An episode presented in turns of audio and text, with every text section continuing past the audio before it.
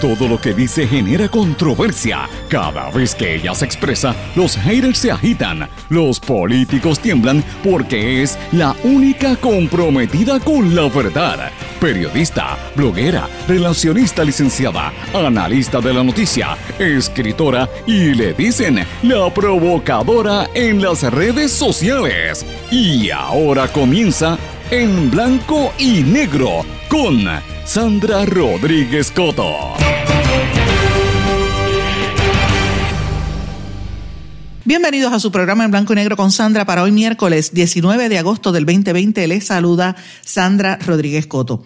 Los políticos son los culpables verdaderos de las nuevas restricciones que se han impuesto al pueblo por el COVID-19. Sí, mis amigos, todo esto se debe a que los políticos fueron los primeros indisciplinados salieron a la calle a hacer campaña, se olvidaron de la pandemia, se tiraron en caravanas, provocaron que la gente se fuera detrás violentando todos los espacios de distanciamiento social sin mascarilla. Y miren el resultado. Ahora mismo se alega que hay un brote de coronavirus en el PNP. Ya el presidente de la Cámara, Johnny Méndez, y el vicepresidente Pichi Torres Zamora confirmaron que dieron positivo a la prueba del COVID. Ellos estuvieron al lado de Pedro Pierluisi, quien ya dijo que va a mantener una cuarentena es candidato a la gobernación, pero no debemos irnos muy lejos. Miren a los populares, miren lo que pasó con eh, la campaña de, de, Charlie Delgado y los demás, que también se estaban violentando los espacios de distanciamiento social y muchos andaban sin mascarilla. Ese es el ejemplo que se le da al país y por eso es que estamos viviendo las condiciones que van a empezar a partir de hoy y por desgracia los próximos días, mis amigos. Esta situación del coronavirus está saliéndose de control, hay mucho, mucha preocupación por esto, porque no seguimos los ejemplos adecuados de los países que están echando esto hacia adelante. a nivel mundial, la situación sigue terrible. La Organización Mundial de la Salud dijo que la población mundial no está cerca para nada de los niveles de inmunidad que son necesarios para detener esta transmisión. Y advierte que la pandemia está cambiando y que ahora se está siendo impulsada por gente menor de 40 años de edad. De hecho, hay preocupación porque ya hay una cepa infecciosa del coronavirus más fuerte que se está propagando en Asia, donde mismo inició esta enfermedad. Pero mis amigos, hoy tenemos otros temas también que vamos a hablar importantes eh, de lo que está ocurriendo en Puerto Rico. Vamos a hablar de los honorables buscones, de cómo los políticos llegan al poder y empiezan inmediatamente a robar y cómo ven el servicio público como un servicio para ellos mismos. Vamos a hablar del caso de María Milagro Charbonnier, que renunció al puesto en el directorio del PNP, lo confirmó el presidente saliente del partido Tomás Rivera Chats y el secretario general Jun Rivera. También vamos a hablar de cómo los federales siguen en la pesquisa, fueron al Fondo del Seguro del Estado a buscar datos relacionados con Tata Charbonnier y tanto el esposo de, Tata Charbonnier, Orlando Montes, como la primera dama de Cataño, Roxana Cifre, que fueron despedidos del fondo, Ambos están vinculados a ese caso, esa es la, alegación. Por su parte, María Milagro Charboniel alega que su hijo no tuvo, no tuvo nada que ver con el caso. Señores, tenemos también que hablar sobre la convención demócrata que formalmente presentaron a Joe Biden y a Kamala Harris como los candidatos a la presidencia del por ese partido en los Estados Unidos, pero también vamos a hablar de algunas cosas que están ocurriendo en el mundo. Vamos a hablar de cómo 106 días de huelga de hambre por parte de un líder indígena provoca una nueva crisis de violencia racial, pero no en los Estados Unidos, sino en el continente suramericano en Chile y esto está provocando una seria crisis para el gobierno del presidente Piñera. ¿Cómo tenemos que mirar lo que está ocurriendo allá? Pendientes, mis amigos. Estas y otras noticias las vamos a estar hablando hoy en su programa en blanco y negro con Sandra. Este programa, como todos los días le digo, se transmite por una serie de emisoras que son las más fuertes en sus respectivas regiones, por sus plataformas digitales, sus aplicaciones, sus servicios de streaming también por sus redes sociales. Estas son WMDD, el 1480 AM, desde Fajardo, toda la zona norte y noreste de Puerto Rico, hasta San Juan, también obviamente las islas de Vieques, Culebra, las Islas Vírgenes Británicas y Americanas. X61, que es el 610 AM 94.3 FM, desde Patillas, toda la zona sureste del país, Guayama, toda esa región. Radio Grito WGDL 1200 AM Lares, Camus y todos los pueblos adyacentes, partes de nos sintonizan por ahí. WYAC 930 AM Cabo Rojo Mayagüez, toda la zona del suroeste de Puerto Rico. WIAC 740 AM, zona metropolitana desde Bayamón para casi todo el país. Y WLRP Radio Raíces, La Voz del Pepino en San Sebastián y nos sintonizan en toda la zona cercana hasta el noroeste de Puerto Rico. Este programa también se graba y se mantiene en programa en formato de podcast, que usted lo puede buscar ahí en todas las plataformas Anchor y todas las disponibles. A las 8 de la noche se retransmite de manera diferida por la emisora y la plataforma web radioacromática.com. Y como siempre le digo, en este espacio nos gusta escuchar sus recomendaciones y también sus temas. De hecho, muchos de los temas que traemos aquí es precisamente porque ustedes los radioescuchas nos lo piden a través de sus escritos y, sus mensajes que siempre recibimos y siempre leemos a través de las redes sociales, en Twitter y en Instagram nos pueden conseguir con el nombre SRC Sandra en Facebook y en LinkedIn por Sandra Rodríguez Coto o nos puede enviar un correo electrónico a en blanco y negro con Sandra arroba gmail.com. Vamos de lleno con las informaciones para el día de hoy. En blanco y negro con Sandra Rodríguez Coto. Bienvenidos a su programa en blanco y negro con Sandra, mis amigos formalmente vamos a comenzar la discusión de los temas importantes que ocurren en este país. Hoy es un día bien especial, un día que para mucha gente pues es un mitad de semana, miércoles, pero para mí los tengo que comenzar eh, y comentar aquí. Es un día bien especial en mi vida, es un día donde mi vida se, se transformó totalmente porque fue el día que me convertí en madre.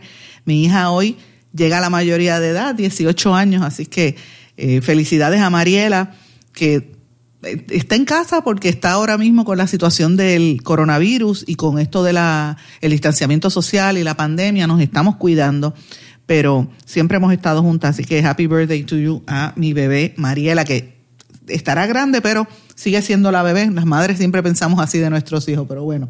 Vamos a los temas que nos tocan para el día de hoy. Disculpen eh, la digresión ahí pero es que para mí es bien importante la maternidad.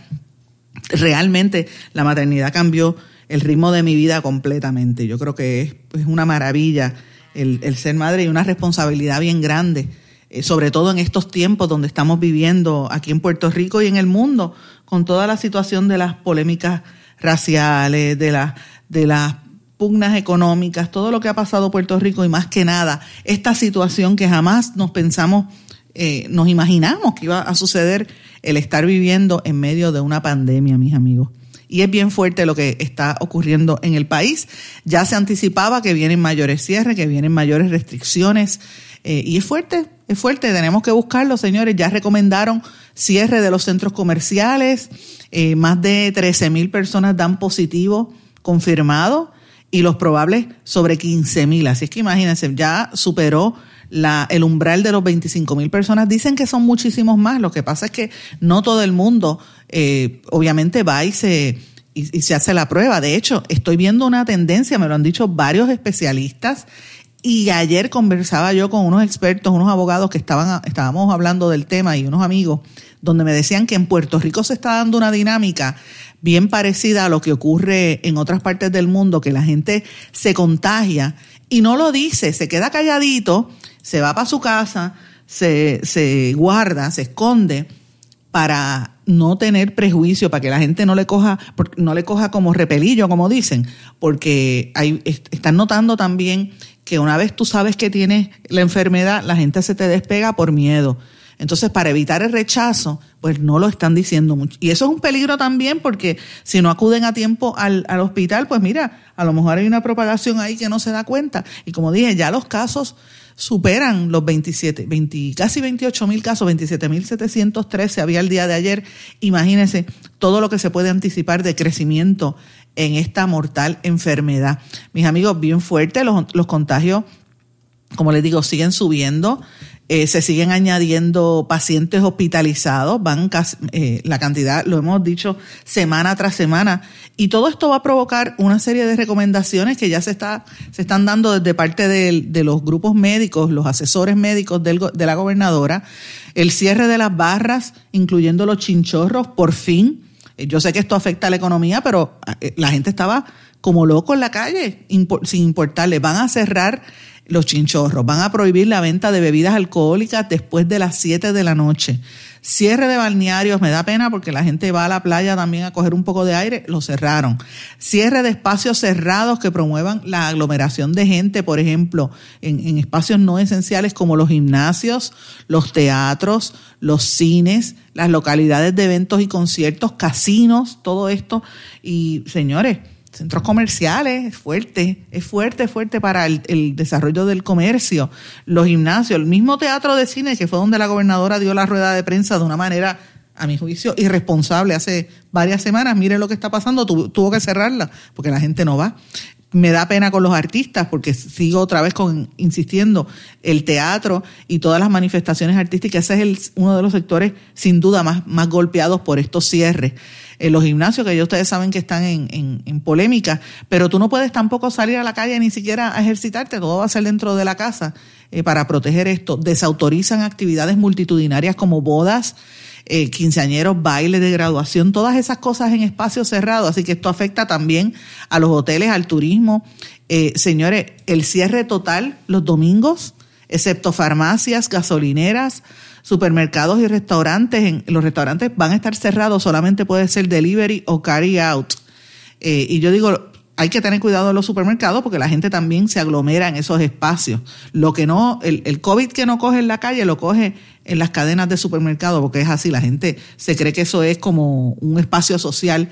Y en suspensión, las cirugías electivas, las que no sean de, de emergencia, pues mire, las van a suspender eh, también vienen los cierres de los comedores internos en los restaurantes, como dije, los cierres de los centros comerciales, se fastidiaron los comercios y los pequeños eh, comerciales.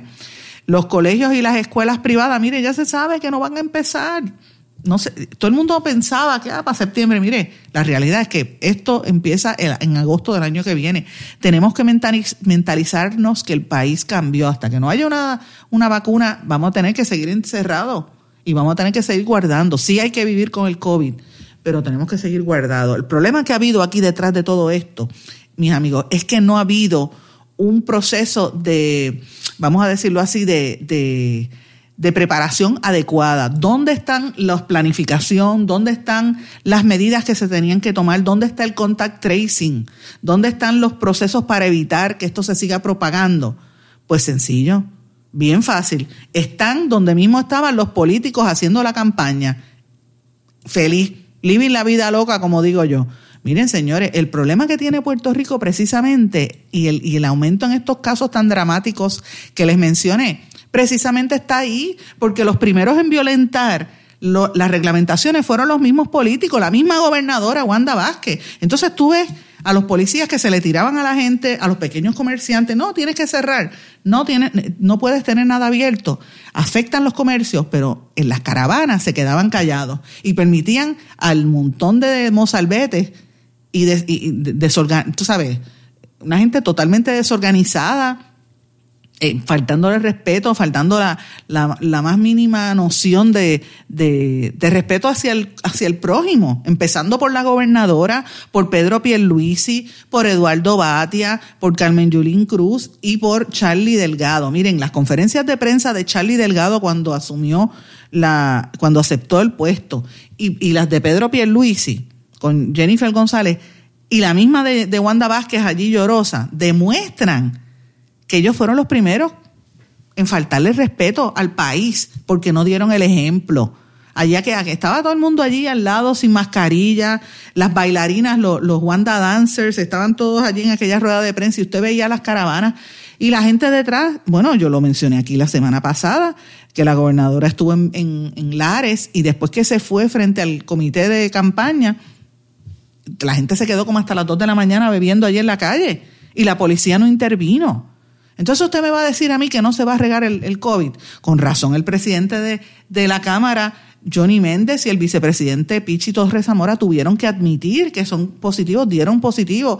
Pedro Pierluisi se tiene que guardar, ya lo dijo, por 14 días para evitar que tenga el coronavirus. No son los primeros, porque Connie Varela lo tuvo, pero ¿Cuántos en el Senado estarán igual y en otras agencias del gobierno? Y el problema es que lo siguen regando. Y puede ser que usted tenga el sistema inmunológico buen, eh, bueno y aguante, pero si usted tiene una enfermedad, lupus, o si usted tiene cáncer o, diabetes, que, son eh, enfermedades tan comunes en Puerto Rico, y viene uno de estos políticos y le pega esa enfermedad, ¿sabe? E, ese es el problema. Y usted llega a su casa, se lo pega a sus hermanos, a sus hijos, a su marido, a su esposa. Y ese es el problema, señores. Y, eso es lo que tenemos que evitar. Los primeros irresponsables aquí han sido los políticos y el mismo gobierno, que no ha anunciado los mecanismos para evitar esta propagación, como han dicho los expertos.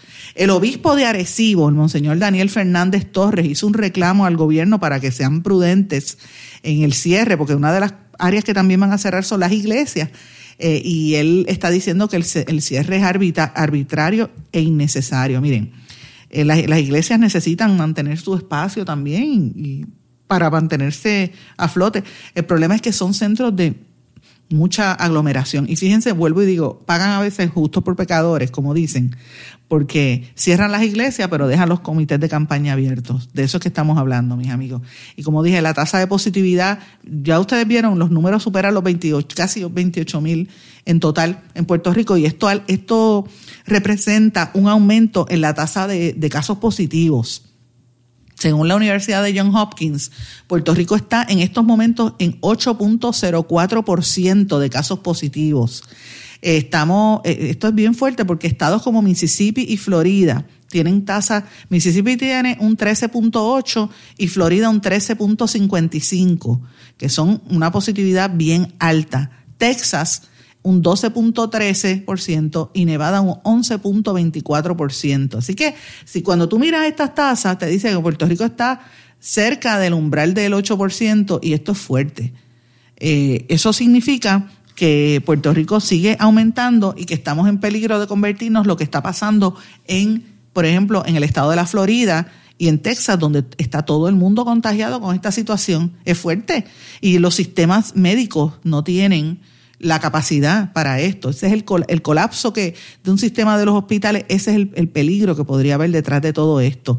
La tasa de positividad es el número de casos que han sido confirmados entre el número de pruebas que se han realizado. En Puerto Rico el problema es que no tenemos pruebas suficientes, no se están haciendo las pruebas suficientes, la gente no se da cuenta y por eso se sigue propagando. Hay muchos que están por ahí que no lo dicen eh, y como dije en los titulares, que hay también otros que eh, evitan decirlo para que no empiecen los prejuicios y se quedan guardados y están pasando la cuarentena solo, teniendo la enfermedad o siendo portadores de la enfermedad. Eso es un peligro porque pues la gente no se entera, pero también hay mucho prejuicio y la gente pues evita que la gente se entere. Mire, uno tiene que mantenerse en cuarentena, ¿verdad? Con toda esta situación.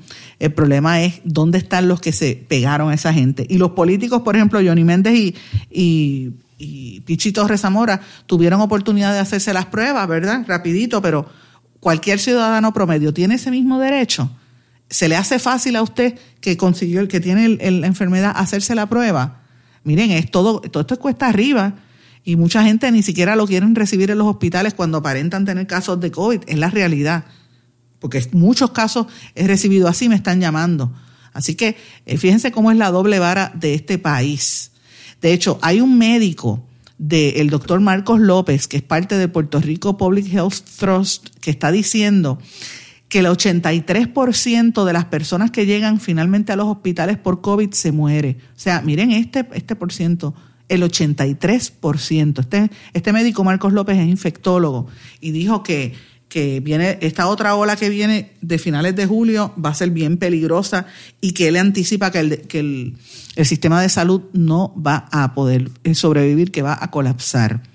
Y, y, dice que se nos van a morir muchas personas, sobre todo los viejitos, la gente mayor de 60 años y gente que está hospitalizado por dos o tres meses eh, por complicaciones y están hospitalizados sufriendo porque van a morir como quiera. Hay que tener mucho cuidado eh, porque viene una próxima ola. Lo estoy diciendo desde el sábado y cuando estuvimos conversando con, con el internista de Caguas, el doctor Roberto Velázquez, y lo dije y lo estoy mirando hace tiempo. Miren, miren las estadísticas. Esto es muy fuerte, señores. Mientras tanto, miren cómo está el, el mundo. La Organización Mundial de la Salud plantea que la población mundial no está para nada cerca de los niveles de inmunidad, lo que le llaman inmunidad de rebaño, para poder detener la transmisión. Ya la pandemia ha dejado sobre 775 mil muertes y casi 22 millones de infectados en todo el mundo. Eh, y, y, la población pues no está cerca, el planeta sigue regándolo y no hay un nivel de inmunidad para detener esta, esta, esta enfermedad. Y por otro lado, pues todavía no se acaba de producir la, la magnitud de las de las, este, ¿cómo se llama? De las vacunas que se necesitan. En Rusia dicen que hay, pero todavía no hay una magnitud como tal. Así que, hay, eh, o sea, no hay una, un producto hecho y confirmado que se esté produciendo para todo el mundo. Ahí es que tenemos un, un problema muy serio. En Asia, como dije en los titulares, hay una nueva cepa que entienden que es más infecciosa, le llaman la mutación D614G, que se detectó en Malasia, Filipinas y en Singapur. ¿Cómo ha sido detectada, señores? Según la agencia de noticias Reuters, eh, por el Centro de Genoma de Filipinas, encontraron esta mutación del genotipo original.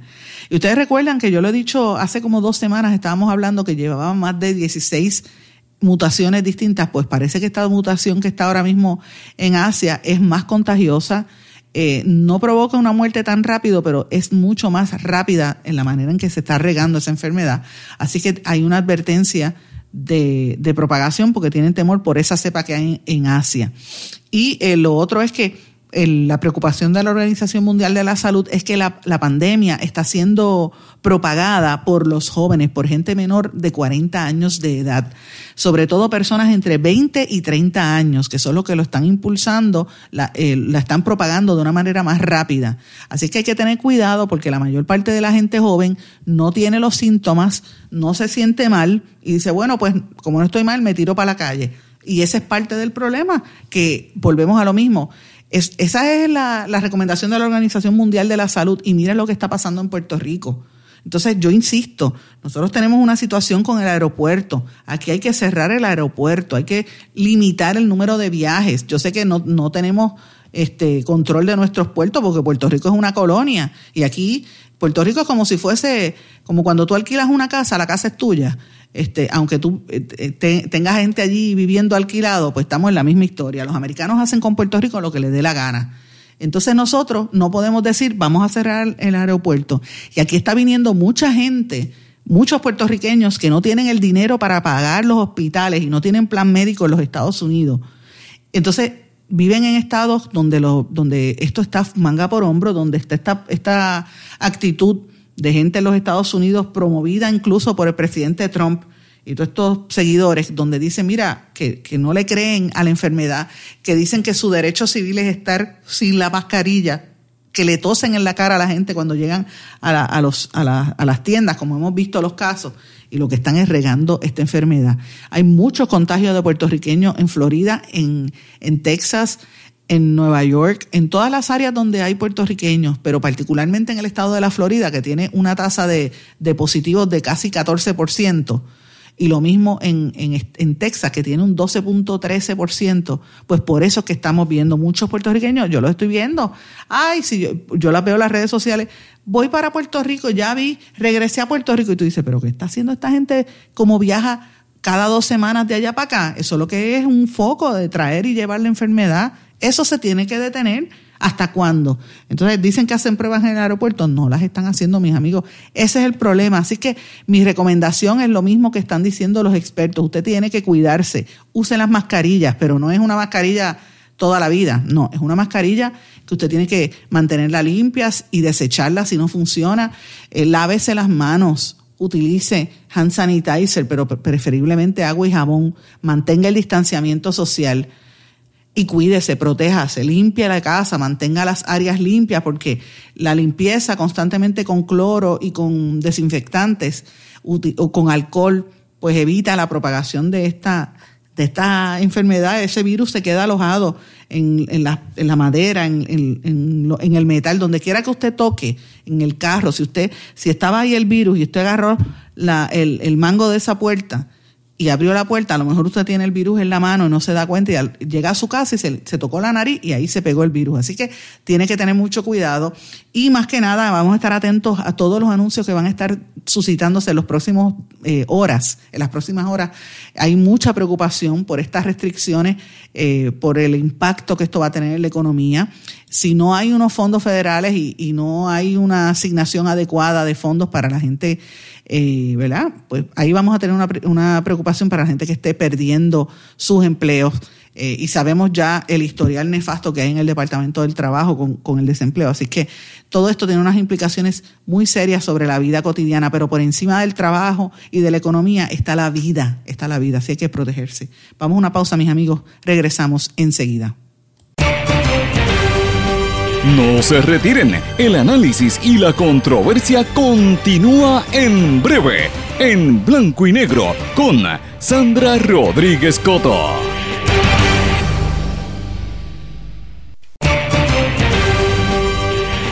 Y ya regresamos con el programa de la verdad, en blanco y negro, con Sandra Rodríguez Coto.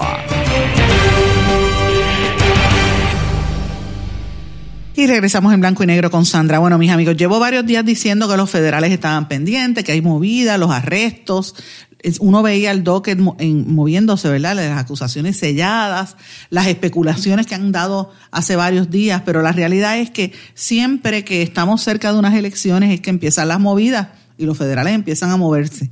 Y tenemos que ver que el problema detrás de todo eso es un problema endémico, un problema del sistema de Puerto Rico, donde no se le da prioridad a lo que tiene que tener prioridad. Ahora mismo se supone que vengan unos, eh, unos funcionarios de la Casa Blanca a ver aquí la farmacéutica y darle énfasis a ver si se aplica la política que Trump quiere imponer de, de volver a traer a, a Estados Unidos la, y a territorio americano la la, manufactura de productos. Y eso sería súper beneficioso para Puerto Rico porque implicaría un aumento en la producción.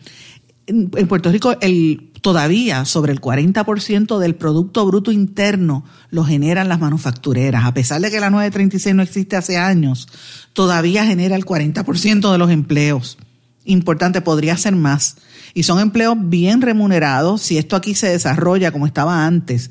No, no me refiero a empleos a 725 y, y, subempleos como lo, lo, que se ha promovido aquí con la, la deforma laboral, que es lo que decimos, que está todo el mundo pelado y todo el mundo sin, sin buen trabajo.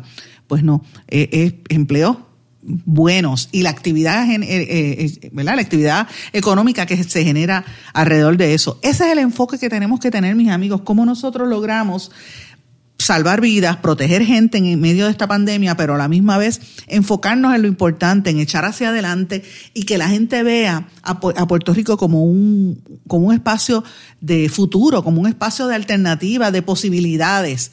Pero no, mis amigos, ¿por qué hacemos esto? Porque los políticos en su inmensa mayoría, no todos, pero en su inmensa mayoría, son gente que no tienen la capacidad, son gente que viene a, a trabajar para ellos mismos, no para el pueblo. Entonces tú los ves como una mafia. Operan como una, una mafia institucional, como decía que era el, de, el, de, el que había en Hacienda, Maldonado. Es bien desagradable, es bien deprimente para uno tener que vivir y uno mira a esos políticos y entonces tú ves la gente detrás de ellos. Yo los invito a que lean en el blog. Yo he estado, a veces dejo de escribir un tiempo porque de verdad que mucha cosa pasando a la misma vez y otras veces de momento escribo mucho. Eh, pero esté pendiente siempre, busque el blog en blanco y negro con Sandra porque pongo mis comentarios allí Ayer yo publiqué una, una columna, un artículo que lo titulé eh, Honorable Buscón. ¿Y qué es un buscón? Un buscón es una persona que es un farsante, que es un, una persona que se pasa, eh, que tima, que engaña, que lo que hace es faltarle respeto a la gente, que estafa, que hurta, que es una persona que usa su astucia para hacer daño. Eh, tienen habilidades y lo utilizan para timar a, a, los demás. Eso es lo que le llaman a los buscones. Y a veces uno tiene que decir que en la política puertorriqueña, por desgracia, hay muchos buscones. No todos, porque no me gusta generalizar, pero sí hay muchos. Y uno lo nota porque vienen a servirse a ellos y no servir al país. Y, y, el, resultado lo vemos cuando vemos los arrestos y las acusaciones. ¿Cómo es posible que en Puerto Rico se dé la dinámica que se dio con María Milagro Charbonnier? Esa, legisladora que se daba golpes de pecho, que estaba con, los, religiosos y que ofendía a gente trabajadora, a gente honesta, a gente que, que de verdad lo que hace es trabajar por el bien de las comunidades, muchos de los cuales sencillamente eran homosexuales o feministas o gente que estaba en contra de su ideología y los ofendía. Y mire la situación como terminó. El arresto de Tata Charbonnier y los arrestos que se están dando y que se van a seguir dando los próximos días, señores, nos tienen que poner a pensar en lo que yo llamo que son los honorables buscones que están en el gobierno, pero sobre todo en la Asamblea Legislativa. Usted ve que la gente le entra como una piquiña, una desesperación por meterse a la legislatura, porque saben que cuando lleguen a ser legislador van a tener chofer, van a tener empleados, van a tener eh, beneficios. Y cuando llegan a los sitios, le, llegan a un lugar con un entourage ahí y le dicen el honorable esto, la honorable fulana. ¿Honorable? ¿Honorable de qué? ¿Sabe? Honorable. Honorable es la persona que se levanta todos los días a dar clase. Honorable es el maestro que está ahora mismo fajado, tratando de bregar con un sistema, con una porquería de sistema de telecomunicaciones que colapsa, que en los pueblos no hay, tratando de ver cómo enseña a través de una computadora a los nenes y, le mantiene el interés a estos niños. Honorables son los padres y las madres que están en las casas tratando de echar hacia adelante. Honorable es el policía que está en la calle con miedo los, mueven lejos de donde viven para estar en unos turnos largos, honorables.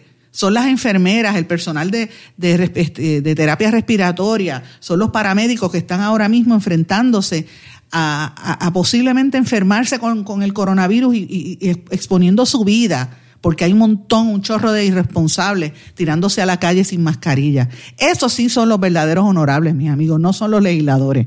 Lo lamento, no lo son.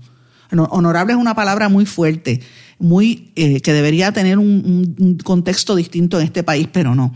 Aquí vienen estos buscones, se afanan y ven la posibilidad. Miren, ustedes lo ven en la campaña, miren la campaña, la desesperación por ser legislador. ¿Por qué?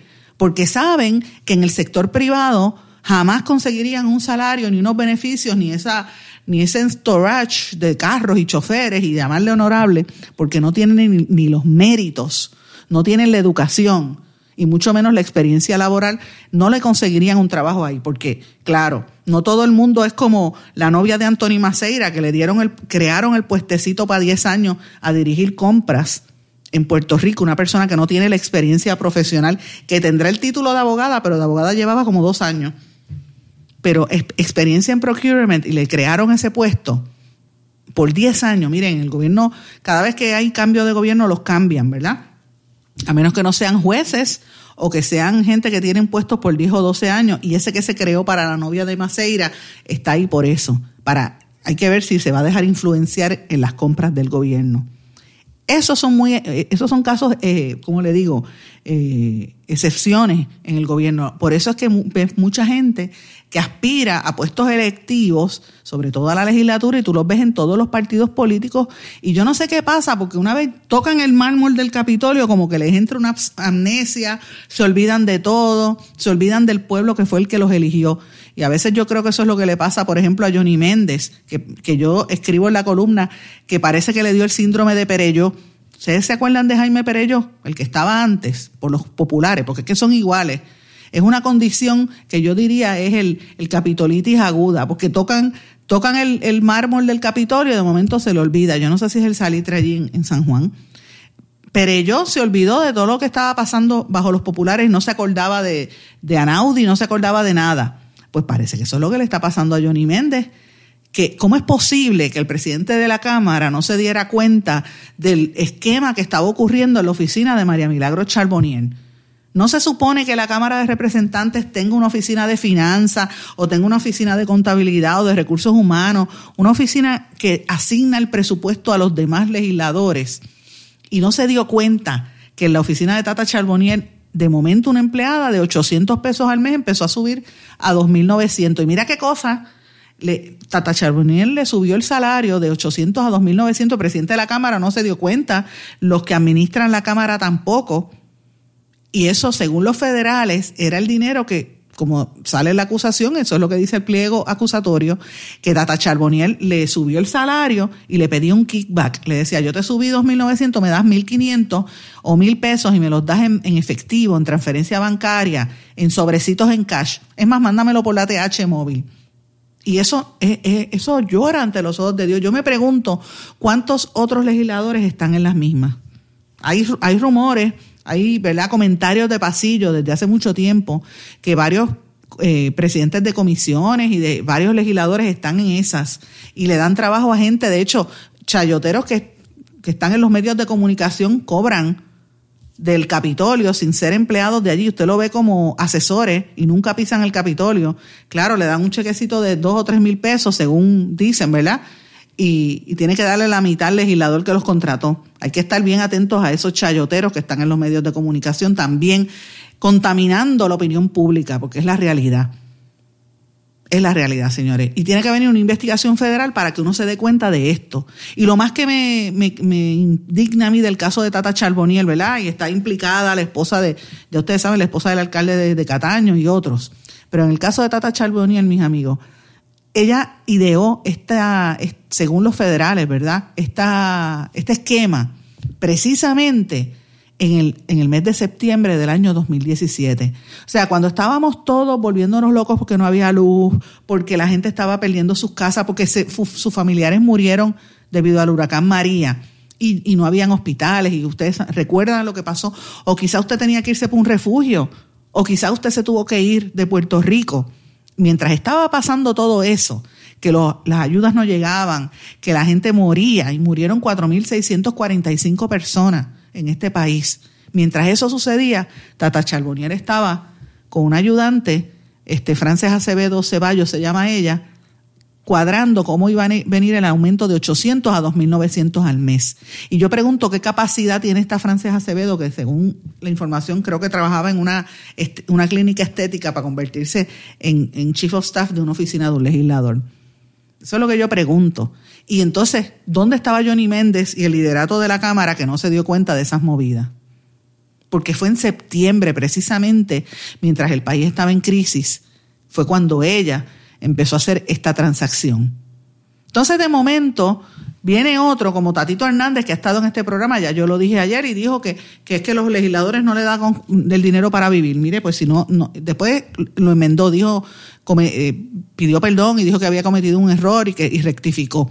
Pero la realidad es que el daño estaba hecho. Si el legislador no debe convivir, mira, no se meta a eso, no se meta a eso. Por lo menos, miren, yo en el artículo menciono a Eduardo Ferrer, hermano del fallecido Héctor Ferrer, tío del que ahora acaba de salir electo.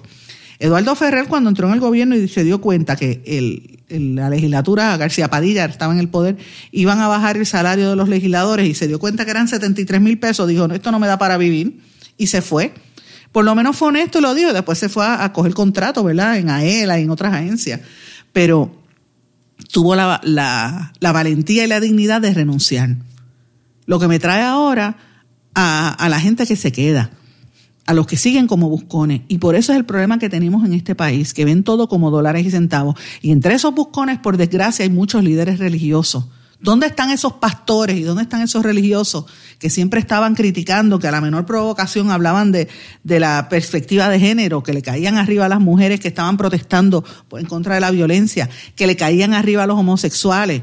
¿Dónde están esos líderes religiosos que cada vez que había un piquete, un piquetito de mujeres, o cualquier queja de los activistas allí eh, llamaban que, que, Dios los iba a quemar y el fuego divino y todo lo demás. ¿Y dónde están esos, esos líderes religiosos denunciando lo que hizo Tata Charbonnier? El caso, las acusaciones federales que están ventilándose. ¿Dónde están? Es más, ¿dónde están los de la oficina de la base de fe de la legislatura? Miren, esto, esto llora ante los ojos de Dios. Ahí hay un montón que tienen contratos y guisan con el gobierno. Esos también son buscones. Son buscones que le dan contratos, le regalan, no le regalaron por un peso una escuela a, la, iglesia de Font, Ricky Rosado, que se pasa hablando de separación de iglesia y de Estado, el, padre Carlos, que es un jurista, abogado, tiene contrato, el contrato es por un peso, pero tenía influencia en el gobierno, influenciaron en el Código Civil, ¿dónde están ellos ahora? Señores, como dice la Biblia en Mateo 7, 17, cuídense de los falsos profetas que vienen a ustedes con vestidos de oveja, pero por dentro son lobos rapaces. Por sus frutos los conocerán. Vamos a una pausa, regresamos enseguida. No se retiren, el análisis y la controversia continúa en breve, en blanco y negro, con Sandra Rodríguez Coto. Tienes una emergencia de salud en tu familia. En las salas de emergencia de Menonita estamos para atenderte en cualquier momento y de manera segura. Hemos establecido estrictas medidas de protección y seguridad para que tu visita a la sala de emergencia no sea una preocupación. Tu emergencia la atendemos en Menonita. Ven tranquilo a tu centro de salud o sala de emergencia menonita más cercana. Contamos con médicos, especialistas, pediatras, laboratorio, rayos X y más. Tú nos conoces. Confía tu salud en Menonita. Con nosotros estás seguro.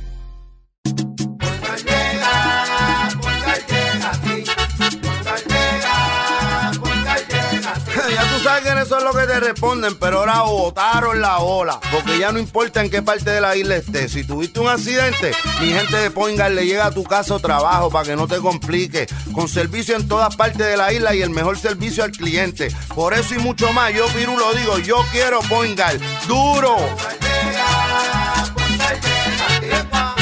Quites el dolor de cabeza con sus obligaciones de contabilidad con los servicios que presta Villalba y Villalba Company. Directo, personal y con sensibilidad humana. Lo que se busca es un verdadero asesor de contabilidad para todo tipo de servicio de contabilidad, pago de IBU, pago de nómina, informes trimestrales y anuales y otros. Ofrecen servicio directo personalizado. Villalba y Villalba Company. Para orientaciones, su teléfono el 939-336-5774. 939-336-5774. 5774. Y ya regresamos con el programa de la verdad en blanco y negro con Sandra Rodríguez Coto.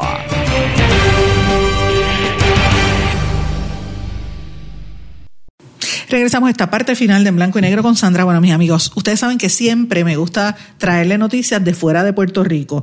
Y yo insisto en entrar en el tema. Yo sé que usted si quiere enterarse de cualquier cosa, usted se mete en internet y busca, ¿verdad?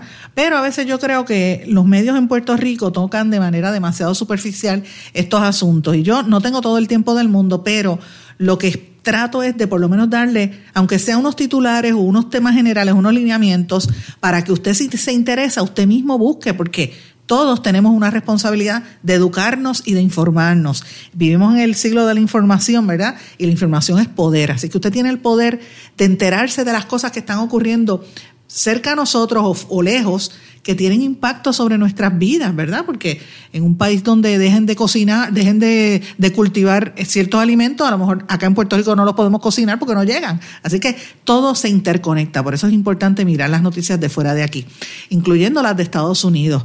Eh, porque a Estados Unidos se miran ¿verdad? unas cosas muy superficiales y están pasando muchas cosas. Uno de estos ejemplos es lo que ocurre entre el presidente Trump y toda esta polémica con el servicio de correo, ¿verdad? Y finalmente los cambios que se iba a dar en el servicio postal se han detenido porque había un temor de que pudiese retrasar o imposibilitar el, el procesamiento de millones de votos que se emiten, se envían por correo. Así que eso provocó una polémica bien grande, pues miren, ya eso se paró. En Florida, en el estado de la Florida, ya hay cerca de 2.8 millones de votos anticipados que se enviaron precisamente por correo. Y las primarias en Florida pues auguran un panorama bien optimista de participación para las eh, elecciones presidenciales del próximo 3 de noviembre y como todos saben Florida es un estado donde estamos eh, prácticamente el, el municipio número 78 de Puerto Rico, ¿verdad? Hay una gran población de puertorriqueños que tienen en sus manos el poder de decidir y es un estado crucial tanto para demócratas como para republicanos. Así que vamos a ver eh, qué va a suceder allí. La organización Nueva Mayoría de la Florida que está promoviendo la participación electoral, dice que este año se anticipa que venga un, incremento en los electores en el estado de la Florida. Y yéndonos un poquito más hacia la frontera, el presidente Donald Trump vuelve a hablar sobre el muro entre Estados Unidos y México y dice que México, vuelve y dice que México es el que va a pagar por el muro con el peaje fronterizo que tienen para los vehículos. Eh, él, va, va, a hacerlo a través del pago de peaje de los carros que, que cruzan la frontera y van a tener que pagarlo a través de un impuesto en las remesas y también eh, no solamente cuando pagan, sino el impuesto a las remesas cuando le envían dinero hacia atrás hacia sus familiares mexicanos. Esto lo dijo desde eh, Yuma, en Arizona, que él estuvo en Arizona eh, en el día de ayer. Eso es en torno a los Estados Unidos, más allá de lo que habíamos hablado en el primer segmento. En América Latina, mis amigos, están ocurriendo un montón de cosas súper importantes que aquí a veces ni se discuten. En Colombia, el expresidente colombiano Álvaro Uribe renunció a su curul en el Senado porque ustedes saben que él tenía una postura, ¿verdad? Una posición allí, tuvo que renunciar porque él está detenido a nivel, en una detención domiciliaria eh, y de hecho salió positivo en COVID eh, y él está siendo procesado por un presunto fraude y soborno de testigos. Ese caso de Colombia es bien feo porque Uribe se proyectaba como un líder eh, unificador y anticorrupción y miren lo que ha salido después de tantos años. En Ecuador, Rafael Correa, que también enfrenta bastante controversia, miren, no le importa y desafía a la política con una candidatura a la vicepresidencia y dijo que, que si le dejaban volvería a la política en Ecuador y anunció oficialmente su candidatura a vicepresidente para los, los comicios que eh, se van a llevar a cabo en el 2021 con el economista Andrés Araúz como candidato a la presidencia. Interesante por demás, porque ustedes saben que él está siendo también enjuiciado. En México, el escándalo grande en México sigue siendo lo, otra vez el tema de la corrupción. De hecho, ayer tuiteaba con la amiga Meme Yemel, la periodista investigativa, de, de, porque ella estaba siguiendo lo que está pasando aquí con Tata Charbonnier y yo estoy siguiendo lo que pasa en México con la eh, petróleos mexicanos con Pemex y estábamos intercambiando información sobre eso. Y ciertamente, ahora mismo Emilio Lozoya, que era el exdirector de Petróleos Mexicanos, acusado de recibir un montón de, de dinero en sobornos de Odebrecht, implicó ahora unos gobernadores de Tamaulipas, al opositor Francisco Cabeza de Vaca, al oficialista Miguel Barbosa, etcétera. En otras palabras, esta gente le pagaron Odebrecht a todos, no, no, le importaba el partido, lo que ellos querían era comprar gente. Él acusó a políticos de ambos bandos de recibir dinero de Odebrecht para cabildear la reforma energética del año 2013, cuando todos eran senadores. Eh, en uno era por el Partido Acción Nacional, eh, será cabeza de vaca, que ese es el apellido, y Barbosa por el Partido de la Revolución Democrática. Fíjense cómo es esto. Y yo, me, yo le decía eh, ¿verdad? Mirando esta información, yo decía, mira, nuestros países latinoamericanos todos sufren del mal de la corrupción y son unos, unos temas bien parecidos lo que se vive allá a lo que se ve aquí. Entonces ahora me trae a lo que está pasando en Chile. ¿Y por qué yo quiero detenerme un ratito aquí, mis amigos? Miren, nosotros estuvimos dándole muchísima cobertura y mucha atención a los disturbios raciales que se están llevando, que se llevaron a cabo y que todavía hay unos cuantos a raíz del asesinato vil y despiadado de George Floyd en los Estados Unidos. Y ustedes saben todas las protestas que hubo por la cuestión racial. Y se cubrió grandemente. Y de hecho, no es que no haya habido protestas en el pasado, es que la forma en que se llevaron a cabo estas protestas tuvo un impacto distinto en la nación americana y todavía hay repercusiones. Y nosotros miramos para arriba, para el norte, y no miramos para el sur. Señores, en, Chile llevan días, llevan semanas y días de unas polémicas y unas protestas súper intensas precisamente por violencia racial.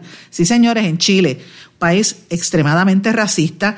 De hecho, 106 días de huelga de hambre lleva uno de los líderes mapuche y eso ha abierto una nueva crisis para el gobierno de Piñera. Marchas, protestas, movilizaciones se están llevando a cabo ahí y eso pues recrudece la tensión permanente que hay entre los mapuches y el resto de los mapuches del pueblo indígena, que representa el 10% de la población chilena. Y ellos llevan años, llevan más de 500 años protestando la minería y unas, unas eh, industrias que las han puesto a, a crecer y a destruir áreas que son sagradas para estos indígenas. Y de hecho, eh, hay un líder eh, mapuche, Celestino Córdoba, que él empezó esta huelga de hambre el pasado 4 de mayo porque él está pidiendo una, él reclama una prisión domiciliaria y, le, él está pidiendo que lo dejen ir a visitar un altar sagrado. Eh, y esto pues es una crisis para el presidente eh, Piñera, que no quiere hacerlo. Señores, yo quisiera que ustedes vieran cómo están quemando carros, cómo están golpeando personas. y este señor, el, ¿verdad? particularmente a este, a este Celestino Córdoba, que es un, a él se le considera un líder que tiene poderes curativos en cuerpo y espíritu. Él es un machi, le llaman machi de una, de una parte de los mapuches, ¿verdad? Eh, y él fue condenado a 18 años de prisión eh, porque supuestamente lo encontraron culpable de incendiar una casa donde murió una pareja. Pero a todas luces, ese caso es eh, ¿verdad? Hay un gran sector de la población en Chile que alega que este, este caso fue fabricado, sobre todo los indígenas. Dicen, mira, lo, lo, lo acusaron porque él era un líder y para le fabricaron ese caso. Entonces ahora mismo su vida corre peligro porque él está dejando de ingerir alimentos por más de seis días. Es un hombre joven y ahora anunció que va a dejar de ingerir líquidos. Y mientras él está en eso, de hecho él grabó hasta un video donde parece ser un mensaje de despedida. Eh, y como muestra de apoyo, más de 20 otros indígenas que están detenidos allá en Chile, en diferentes cárceles, iniciaron también huelga de hambre. O sea, imagínense cómo se le está saliendo la situación de las manos a Piñera. Eh, y no es la primera vez que hay protestas. Recuerden que en el 2019, después que nosotros protestamos aquí en el verano, en Chile hubo también protestas, como pasó en América Latina. Así que este, eh, temen que este señor pueda morir, porque ya dicen que está es un hombre joven, que está en las últimas. Y yo quisiera que ustedes vieran parte de las protestas que se están llevando a cabo allí en Chile. Escuchen esto. Chile está sufriendo de muchos disturbios raciales y muchos grupos de mapuches ocuparon sedes municipales. Eso que ustedes escuchan es un ruido de las protestas en defensa de este señor Celestino, que fue condenado a 18 años. Están escuchando las, protestas, como tiran vallas y, protestan, aún con el distanciamiento social. La policía le tira. Escuchen esto.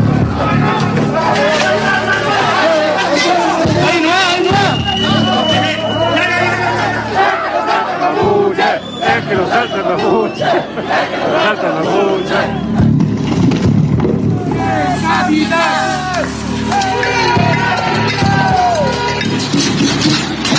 Hay que condenar la violencia venga de donde venga. Ayer resultaron 48 personas detenidas, 36 de ellas están pasando control de detención y las 12 personas que no pasan a control de detención es porque son menores de edad.